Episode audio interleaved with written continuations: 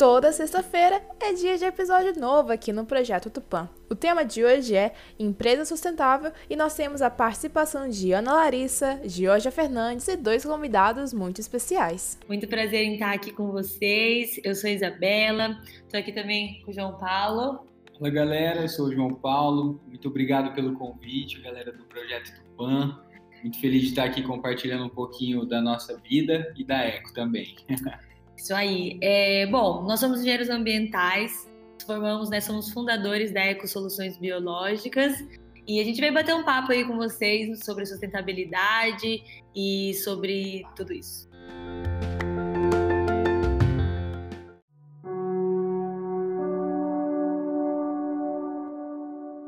É, me fale um pouco mais a respeito da Eco, como que ela começou, de onde veio essa ideia? A história da Eco é meio breve, né? A gente está há pouco tempo aí no mercado. É, estamos desde 2020, basicamente, então começamos aí numa época um pouco difícil para o mundo, né? Para o empreendedorismo também, que foi uma época de pandemia janeiro de 2020, um pouquinho antes de estourar tudo. Mas a Eco ela é basicamente uma empresa focada em sustentabilidade. Nós entregamos sustentabilidade para a pessoa física, né, para o consumidor final e também para empresas. É, a gente, nós como nossa formação, né, somos engenheiros ambientais. A Eco surgiu em 2020, mas eu e a Isa aí somos parceiros já desde a época de graduação. Na graduação a gente tinha ideia, tinha vontade de fazer algum projeto junto mais voltado para a área da sustentabilidade, mas sempre pensando em como atingir né, as pessoas, né? Pô, o que, que a gente precisa ter para atingir as pessoas? E aí cada um foi seguir um pouco da sua vida depois da graduação. A Isa teve um contato com uma tecnologia de tratamento de efluentes, tratamento com base em tecnologias biológicas, e foi quando ela me ligou e falou: Meu, estou trabalhando numa empresa que tem oportunidade da gente entrar no mercado de trabalho, já ter uma porta né, de abertura, e aí depois que a gente entrar no mercado de trabalho, a gente explorar as outras vertentes e colocar aí as nossas loucuras em prática, basicamente, como isso. Então, a, a primeira abertura, a primeira porta de, de entrada da Eco no mercado é esse tipo de tratamento que a gente faz, né? Hoje com esse produto biológico, é um produto à base de micro-organismos e enzimas, que ele é feito, a gente utiliza para fazer tratamento de caixa de gordura, tratamento de esgotos de cidades, esgoto industrial, efluentes, né? A gente costuma chamar o termo mais técnico de, de efluentes, né, Isa? Sim, a gente trabalha também com compostagem, é, com produção orgânica, na agricultura também, tratamentos biológicos para a agricultura. Então tem uma ampla gama aí de atuações, de utilizações do produto, né? É, aí mais recentemente, esse foi o nosso primeiro serviço que a gente começou a utilizar, a atuar né, dessa forma.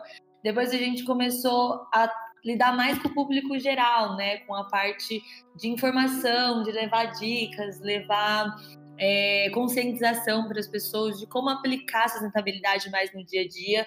Acho que isso, a gente sentiu que isso faltava um pouco, né? As pessoas viam a sustentabilidade como algo muito inalcançável, muito longe ali daquelas empresas grandes. A gente tentou come, é, começar a simplificar um pouco mais como você pode aplicar isso no dia a dia e viemos com uma linha de produtos ecológicos, né? Para o dia a dia, como é, canudos, é, copos, copos reutilizáveis, é, aqueles discos de algodão reutilizáveis, ecobags, vários produtos para evitar o impacto, né? Tentar diminuir um pouco o nosso impacto aí na vida. E depois disso, a gente surgiu também o projeto Plante um Papel, que a gente começou aí junto com essa, essa linha de produtos ecológicos, que é a linha Você Eco, é, com a reciclagem do papel branco. E durante o processo de reciclagem, a gente insere sementes. Então, a gente chama de papel plantável, né? É um papel utilizado para vários fins, para substituir o papel descartável, no caso, etiquetas, flyers, cartões de visitas, para, ao invés de se tornar lixo depois que perdeu o seu uso, ele ser plantado e dar origem a uma plantinha. Então, basicamente é isso. basicamente, né? Quase um tempão que a gente falou aí. Mas a gente trabalha nessas quatro vertentes e estamos aí para tentar causar um impacto positivo nesse mundo. Gente, eu não tenho nem palavras. Eu ia perguntar para vocês qual o maior desafio que vocês enfrentaram do ah, projeto, mas eu parei totalmente quando vocês falaram que iniciaram tudo, por assim dizer, em janeiro de 2020. Ou seja, basicamente quase em plena pandemia e vocês aí atuando e indo atrás para ajudar o meio ambiente com dicas.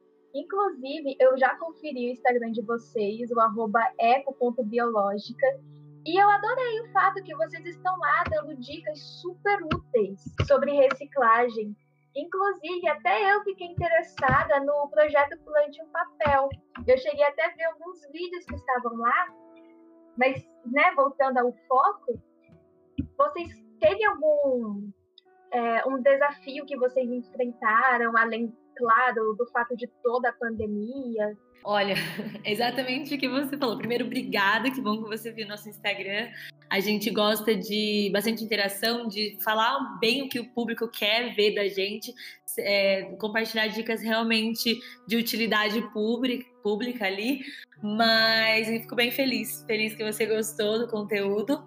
E como você mesmo disse, a, o começo, a Eco, ela já veio de uma história de superação né, no meio dessa pandemia. Como o João comentou, a gente começou com é, a linha de produtos biológicos. Nossos principais clientes na época, no comecinho, eram restaurantes que foram, lógico, todo mundo foi muito afetado, né, com as paralisações, mas os restaurantes foram bastante. Acho que eles que ainda ficam bem nessa, ficam bem oscilando nesse abre e fecha. E então a nossa principal fonte de renda, digamos assim, de receita, né, foi bem afetada com a pandemia. Mas a gente tem, segue né, aquela, aquela máxima de é, fazer um depois que a vida dá, que a vida dá. E a gente criou a linha Você Eco e a parte da conscientização a partir disso, porque antes a gente focava muito em empresa que era o nosso público principal. A gente falava, direcionava a empresa e a gente começou a mudar um pouco a forma de conversar, falar de uma forma um pouco mais é, descontraída, falar de dicas um pouco mais de dia a dia, mais voltado ao público, que eram as pessoas que mais é, interagiam com a gente ali. E aí a gente começou com as dicas, com a parte. Acho que no começo da pandemia, as pessoas estavam talvez mais é, tentando tirar um pouco a cabeça de tudo que estava acontecendo e começaram a querer aprender coisas novas, começaram a querer é, se informar mais sobre outros assuntos e o meio ambiente acho que entrou em pauta, né, muito forte nessa época e foi aí que a gente começou a falar mais um pouco do que para a gente era muito óbvio, mas que pra, a gente percebeu que para as outras pessoas não. Então foi bem bacana essa troca. É, e justamente a pandemia trouxe esse enfoque de você estar tá dentro de casa, né? E, que nem Isa falou, o meio ambiente ficou em pauta. Uma, por conta da pandemia, é, é um problema ambiental, né? E outra, por conta de, de você estar tá dentro da sua casa, você começar a repensar os seus hábitos de consumo, começar a repensar uh, o quanto de resíduo você gera. Você está ali dentro da sua casa mais tempo do que você está acostumado a estar. E é estranho isso, né? Você vê que, que louco, né? Então a gente falou, meu, vamos começar, a Isa veio com isso, falou, meu, vamos começar a gerar conteúdo e aproveitar esse público, né, que está aí querendo esse conteúdo e esse, e esse tipo de produto também está sendo necessário nessa hora, né? A EcoBag, por exemplo, foi o primeiro produto que veio aí na linha, a gente foi basicamente das nossas próprias necessidades e dos nossos próprios receios. Tipo, pô, a gente vai no mercado, sacolinha, meu, ecobag, ecobag é batido? É, mas tem, tem gente que não tem, tem gente que precisa, né? Então a gente transformou isso em uma outra fonte de receita dentro da empresa, já que é, o B2B estava caindo ali, né? Tava todo mundo com medo, né? Os três primeiros meses de pandemia foram assim assustadores e esse ramo de restaurantes realmente foi bem afetado. E aí, junto com a pegada da linha Você Eco, uma coisa puxou a outra, que foi o projeto do Plante um Papel a gente falou, meu, vamos entregar alguma coisa para os nossos clientes, mas a gente precisa entregar alguma coisa personalizada, trazer um carinho, né? Também trazer um afeto para esse momento. Vamos mandar um recadinho. Ah, beleza, vamos mandar um recadinho escrito em quem? Papel? Putz, mas cara, a gente fala de sustentabilidade, a gente fala de reuso, a gente fala de não desperdício, né? É, num, sustentabilidade tem que ter coerência também. Falou, pô, vamos fazer de papel semente, né, Isa? E qual foi o papo?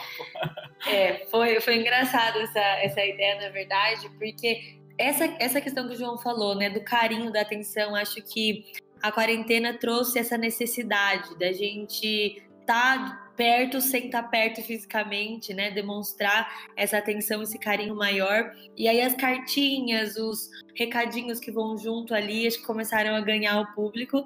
E a gente queria fazer isso, a gente queria realmente agradecer as pessoas que estavam comprando, que estavam adquirindo nosso produto, falar, olha, obrigada, né, por ajudar a gente nesse momento difícil, porque pra gente era algo passageiro, logo ia passar, a gente ia voltar na nossa na nossa, na nossa atuação principal, né, que eram as empresas. A gente ia manter a linha, mas ia ser algo secundário, digamos assim, não de menor importância, mas de menor escala. Então a gente estava tipo, pô, obrigado por apoiar a gente nesse, nesse momento difícil e a gente queria dar esse esse passar esse carinho mesmo, né? Só que como que a gente pode fazer isso de uma forma sem ir contra os nossos os nossos próprios princípios de não geração. A gente está vendendo um produto para evitar descartáveis e a gente está dando algo que vai ser descartável, não faz sentido, né? E quando eu tava na, a gente estava na faculdade, eu participei de um evento é, ambiental, né, um congresso, que os crachás eram feitos de papel plantável, papéis com, papéis com sementes. E a gente ficou fascinado por isso, né? A gente, a gente fez alguns projetos dentro da faculdade pensando nele, tal, só que sei, sei lá, caiu no esquecimento. E aí, nesse momento, ele virou e falou assim: e o papel com semente? Por que, que a gente não, não volta a pensar nele? Aí vamos pesquisar tudo mais e falamos, não, por que, que a gente não faz eles, né? Aqui ainda o papel no escritório é inevitável, a gente tenta é, fazer tudo mais digital possível, mas tem alguns papéis e a gente ficava olhando daquela geração e a gente, durante a faculdade, a gente sempre vê a questão dos resíduos como uma, um dos maiores problemas ambientais hoje no mundo. E a gente também falava muito sobre isso. Meu, a gente tem que reciclar, a gente tem que ajudar a melhorar a cadeia de reciclagem do Brasil, do mundo, seja como for. E aí meio que tudo veio de uma vez e falou, vamos fazer, pronto, vamos reciclar o papel daqui do escritório para os nossos produtos. E aí a coisa andou, andou, andou, que agora a gente manda para o Brasil inteiro. É, foi para suprir uma necessidade das nossas etiquetas e aí o público começou a gostar e começou a pedir, falou, meu, vocês que fazem e tal, eu nunca vi. A gente falou, meu, tem gente que não conhece, como a gente, engenheiros ambientais no meio também não conhecia. E aí virou mais uma oportunidade em meio à pandemia. Gente, sensacional. Eu realmente eu não tenho nem palavras para responder vocês, mas eu não sei se vocês sabem, mas a gente tem um episódio, inclusive foi o segundo episódio que a gente lançou no podcast, que é justamente a respeito da pandemia e do meio ambiente, como que ela veio afetando o meio ambiente e nós até comentamos a respeito dos restaurantes, que por conta disso, é, de toda a quarentena, que a gente tem que ficar isolado na nossa casa, os pedidos de delivery aumentaram consideravelmente, não só eles, como também os de compras online, o e-commerce. Fizemos até um levantamento de dados é, quando a gente gravou o podcast, porque quando a gente faz o envio de alguma coisa, tem embalagens específicas, e daí o que você faz com aquelas embalagens não tem de fato um destino certo. Até de, chegamos a dar dicas do que poderia ser feito para a gente estar tá diminuindo esse grande índice. Essa questão de embalagem, cara, eu até vi esses dias uma design tem um, tem um programa na Netflix muito bacana lá, fazendo merchan, que chama A Arte do Design. E ela é uma bioarquiteta. E, cara, a, maioria dos produtos que viram resíduos é, por, é culpa do design, cara, no fim das contas. Porque a gente não pensou no pós, no, no, a gente só pensa em suprir as nossas necessidades, as nossas conveniências momentâneas, né? O delivery é uma coisa assim. E aí isso vai gerando, a gente supra uma necessidade, uma conveniência aqui que vai gerar um problema ali, que depois a gente vai ter que pensar para resolver aquele problema, sendo que a gente já poderia ter gasto um pouco mais de tempo pensando em todo. Aí fica aquele the good place, né? Um problema vira outro e tudo vai se acumulando. E a pandemia trouxe isso, né? Sim, a questão dos, dos, dos, descartáveis, eu acho que não tem nem o que falar, né? A gente até publicou, a gente postou, fez um post no começo da quarentena falando sobre essa estimativa de aumento da, da geração de resíduos, que era de 15% a 25%, porque o pessoal estava em casa, então, é, que nem você falou, era muito, muito delivery e também muito, muita embalagem para para proteger, né, da, da, da contaminação e tal. E querendo ou não, tudo isso era, de certa forma, inevitável, né? Era, a gente estava vivendo um novo momento que ninguém sabia como agir. Eu acho que essa questão das embalagens era a última coisa que as pessoas pensavam, era mesmo na segurança, em todos se manterem seguros. Mas essa conta uma hora chega, né? Não tem o que fazer. É, a gente sabe que muitos, a maioria dos, dos, plásticos, por exemplo, que é um dos grandes problemas ambientais hoje, são usados por 20 minutos. Poxa, isso chega a dar, dar até uma dor no coração, né? De tanto que tanto desperdício que é. E a gente lembrar que não existe fora, né? A gente fala em jogar fora, jogar fora, mas onde que é fora? Fora ainda é aqui dentro. E isso que o João falou sobre não pensar né, na cadeia inteira, a gente esquece que aquele produto, né, ele já existe antes de ser nosso, ele já tem um impacto ambiental antes de ser nosso, quando ele tem, faz na sua fabricação, no uso de matéria-prima, transporte e tudo mais. E aí a gente adquire e depois que ele para de ser nosso, ele ainda é uma questão ambiental, né? Porque ele ainda vai existir. E quando a gente tem esse entendimento, a gente começa a pensar nesse todo, além do que a gente vê, eu acho que a gente começa a entender a, a, a real questão de tudo isso. E além do, além do mais, você também tá, a gente tratou uma das problemáticas que a pandemia desencadeou, né? Se, é, se restringindo a resíduos. Mas se a gente analisar também um pouco das causas raízes da pandemia, são causas ambientais também, né? O consumo de animais, desequilíbrio ambiental, a gente invadindo o espaço do que não é nosso, né? Nós como praticamente como um filme de ficção, nós somos os parasitas, né? Parece e de alguma maneira estão dando um jeito de eliminar a gente porque a gente pisou em alguma coisa errada. Então, uh, a gente, o ser humano é muito egoísta e não tem limites, não tem limites e, e é muito isso, não existe fora nós somos um ecossistema, a empresa é um ecossistema, o bairro é um ecossistema que faz parte de um ecossistema em conjunto. E se a gente não voltar a pensar nisso como natureza, sendo nós sendo parte da natureza, a natureza parte da gente, ter esse entendimento e essa reconexão, cara, é pandemia atrás de pandemia, são desastres naturais e uma série de coisas que a gente está vendo aí que os recursos estão acabando aos nossos olhos, né? Que não existe um momento mais, uh, mais alarmante assim que a gente está conseguindo ver isso agora.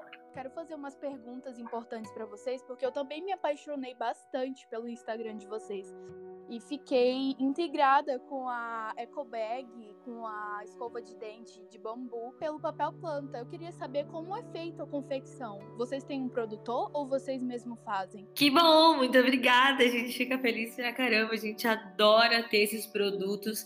A gente só voltando um pouco antes de responder a sua, a sua, pergunta, a gente vê na linha Você Eco um, sei lá, um, uma quebra de paradigma do que é ser eco, né, do que é ser ecológico para a maioria das pessoas. Acho que as pessoas pensam muito, ai, ser eco é caro, é difícil, é tudo muito, muito, muita mudança de hábito, tudo muito, muito abstrato, assim, sabe? Mas é basicamente você trocar alguns produtos muito simples que não fazem diferença nenhuma na sua vida, no seu dia a dia e total diferença no todo a longo prazo. Então, nós somos apaixonados pelo Linha Eco. Era para ser, eu principalmente sou apaixonada pelo Linha Eco. É meu xodó, era para ser uma algo mais temporário, mas a gente não consegue parar de trazer de trazer produtos. Vai virar um e-commerce muito grande ainda, espero que em breve. Mas sobre a produção né, dos, dos, dos produtos, não é nossa, tá? É só a EcoBag, ela é feita em produção local, ela é feita artesanal. É, nós compramos né, todos os rolos e fazemos com, é, com costureiras da região. Mas as escovas e os outros produtos, não, a gente só revende basicamente assim. O papel, é, já o papel a gente, é, a gente faz o Ecopad ah, também. Ah, verdade, o Ecopad também é feito artesanalmente. Ecopad também, as nossas queridas bordadeiras aí que fazem ali, também, são, também é nosso. O papel plantável, né, o plante um papel esse movimento, a gente que produz, recebeu também, porque a gente ficou atrás, ficamos interessados de comprar e vimos empresas, sabe? Então a gente tem uma oportunidade aqui também, além de ser um negócio genial, né, cara? Você tá, a gente está direto ligado na cadeia de produto. Diria que na época era pandemia, a gente estava meio assim de aprender o processo, né? A gente e desenvolver e adaptar para slide de papel, sabe? Você pega, bate o jornal e tal. A gente falou, ah, é mais ou é, menos mais por aí. Então a gente vamos para a gente conseguir usar esse papel. A gente queria então também que doam papel para gente. Não ficam guardando para a gente depois doam. E depois desse papel, esse papel coletado, a gente tritura ele, né? Deixa ele de molho, ele tritura, ele perde a memória de papel e depois a gente reinforma ele de novo em formato de folha e insere a semente no meio do processo e seca no sol. Basicamente é sol para secar, papel e um pouco de água. A gente ainda tem uma gestão aqui dos, da, dos recursos hídricos que a gente tenta o mínimo utilizar a água nova, que a gente chama, né? A gente sempre tenta voltar toda a água no processo da, da, do papel da produção. Então é água, papel e sol. E aí depois que ele seca, a gente corta nos tamanhos menores, imprime, né? Aí que virou o negócio do plante um papel, a gente vende já personalizado, tanto no formato de etiqueta, que a Isa falou, cartão, carta de agradecimento, papelaria em geral, e aí vai virar um monte de plantinha por aí. Entendido. Amei a ideia e estou pensando até adquirir uma eco bag, é, porque aqui é, onde eu vivo assim, eu não tenho muito acesso aí. Então, por fim, eu queria saber como ser eco. Queria que vocês explicassem mais sobre isso. Ana, vamos fazer acontecer isso aí, viu? A gente vai mandar uma eco bag pra você. É, a Ecobag, inclusive, ela foi bem. A gente não queria lançar só um produto, né? A gente pesquisou bastante, a gente fez bastante. A gente conversou com bastante gente que usava para conseguir fazer ela num tamanho ideal, numa for... num formato ideal para atender bem as necessidades e ser aquela ecobag que você não pode, você nunca para de usar, entendeu? E eu acho que começa por aí essa questão, esse lance de como ser eco, né? Meu, é difícil você falar, meu, como ser eco. Tem muito, muita gente rotula, né? Os eco chatos e tudo mais. Mas você ser eco, primeiro a gente tem que é, é, é, deixar mais acessível o ser eco, né, Isa? O modelo da EcoBag, por exemplo, foi isso. A gente falou, meu, tá, não, vai, não pode ser só uma EcoBag que o cara vai comprar pela causa ah, eu vou comprar porque eu tô parando de usar a sacolinha porque faz mal. Não, ele tem que comprar para usar, você entendeu? Então, é, volta naquela questão do design, né? Tem que suprir uma necessidade e tem que, ter um, e tem que ser uma troca sutil, querendo ou não, ainda. Para você começar a ser eco. O, é uma, é uma coisa que a, gente, que a gente costuma falar muito, muito, muito no nosso Instagram, que eu acho que é tudo a forma que você encara as coisas, né? Tem muitas pessoas que tentam impor essa necessidade de ser eco, a gente sabe que é muito latente essa necessidade, mas quando, acho que tudo vai do discurso, né? A gente gosta de, de deixar sempre bem claro que é um processo, Ser eco é um processo que começa de um passo pequeno, de uma troca. Por exemplo, começar a usar uma eco bag. Olha o tanto de plástico que você vai deixar de, de consumir, né, de gerar. É, é mudar para uma escova de bambu, que é a mesma coisa. Não vai mudar o seu dia a dia, não vai mudar os seus hábitos. Você ainda vai escovar o dente da mesma maneira, mas vai evitar um plástico ali. É, começar a evitar descartáveis, né? Pô, então, continuando, eu queria saber uma dica de produto que ajuda as pessoas a serem mais sustentável, tirando esses que vocês já produzem e disponibilizam pra, para o comprador final. Cara, eu acho bacana uma coisa que eu acho que, além, é, que a gente um é, que a gente falou, são os hábitos de consumo, né? Começar por aí. Por exemplo, a gente começou a usar, eu comecei a usar shampoo em barra, a gente não vende a gente fez umas parcerias com umas empresas aqui, umas amigas nossas e tal. Falei, pô, vamos experimentar, cara. E é a mesma coisa para mim, né? Claro, tem vários tipos de cabelo e tudo mais, mas para mim é a mesma coisa. Então é uma mudança que foi muito pequena. A gente começou, testei também o desodorante em barra. E, pô, não deu certo para mim. E tudo bem você ser eco, é o que você falou, você não é eco, a gente está eco, a gente está tentando sempre ser eco, né? Então não deu certo para mim, só que eu passei pro meu pai, e cara, meu pai de 62 anos, que usou a vida inteira o mesmo desodorante, tá usando desodorante em barra, pô. Então a mudança começa por você e acaba se alastrando pelos outros. Eu uso também o, além do, do, do desodorante, a gente começou a usar O papel reciclado aqui dentro também já é um outro hábito que você pode adquirir. Evitar comer muito, eu sei que é duro falar isso que envolve outros hábitos, mas, cara, evitar comer muito, muito fast food, essas comidas já mais prontas, que vêm com mais quantidade de embalagem. É, eu acho que os descartáveis são um bom começo. Tudo que a gente consegue evitar de descartável, principalmente o plástico, é um bom começo. Por exemplo, você vai, sei lá, é, num.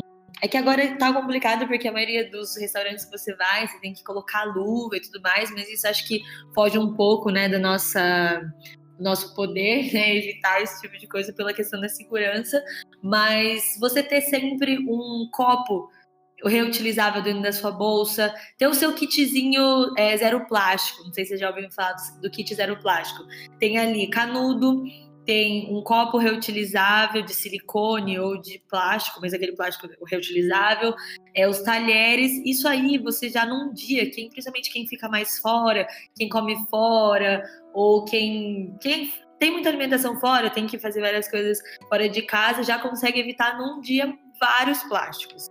A garrafa, é uma... É. Isso, a garrafinha, ter uma garrafinha sempre. Ou se você trabalha, né, numa empresa que tem ali vários, várias vários bebedouros, várias, é, várias estações ali para você pegar café. Você ter um copinho, isso já salva. Imagina numa semana quantos plásticos, copos plásticos você não consegue salvar.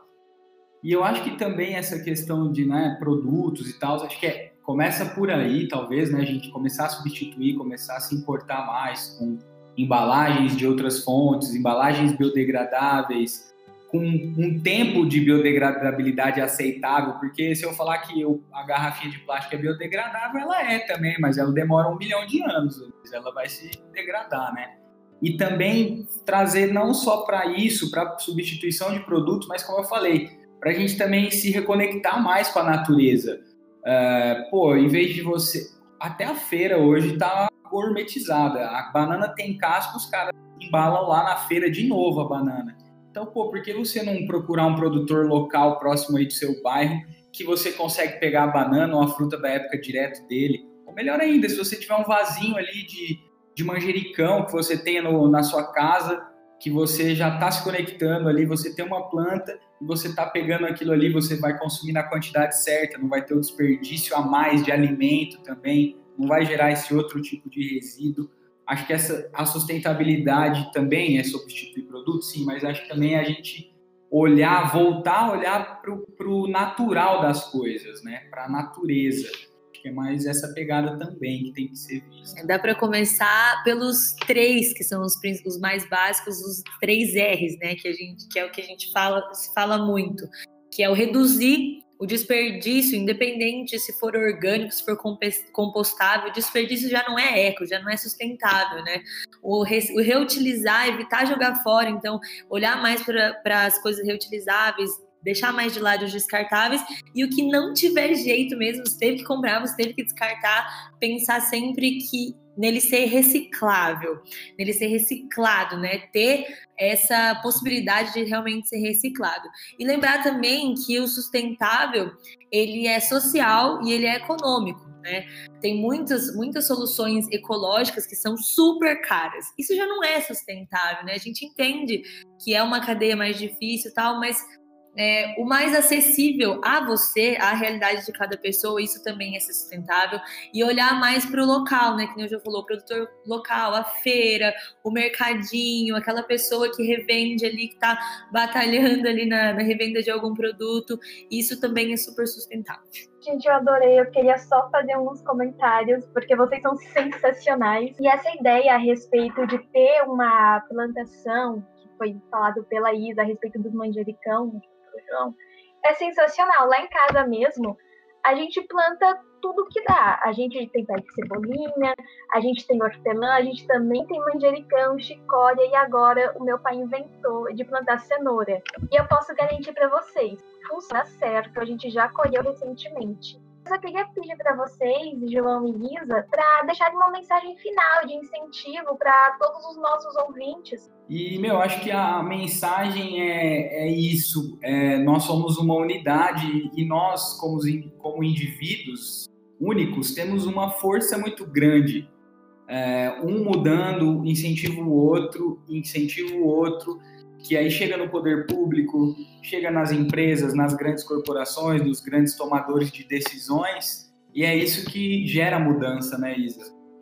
É exatamente isso. Eu acho que é, a gente entender que a gente está todo mundo no mesmo barco, acho que é um começo muito importante.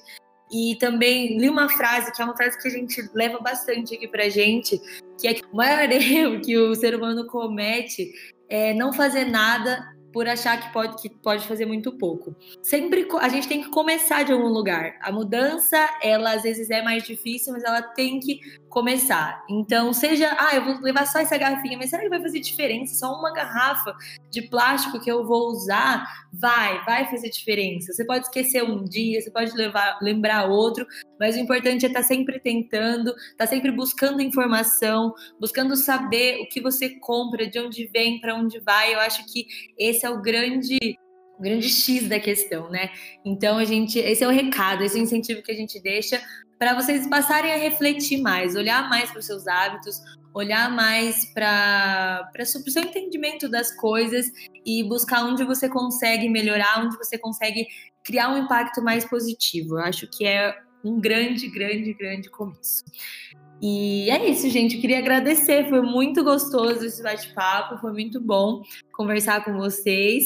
É... Desejo muito sucesso ao projeto Tupã e estamos aí sempre abertos a, a ajudar.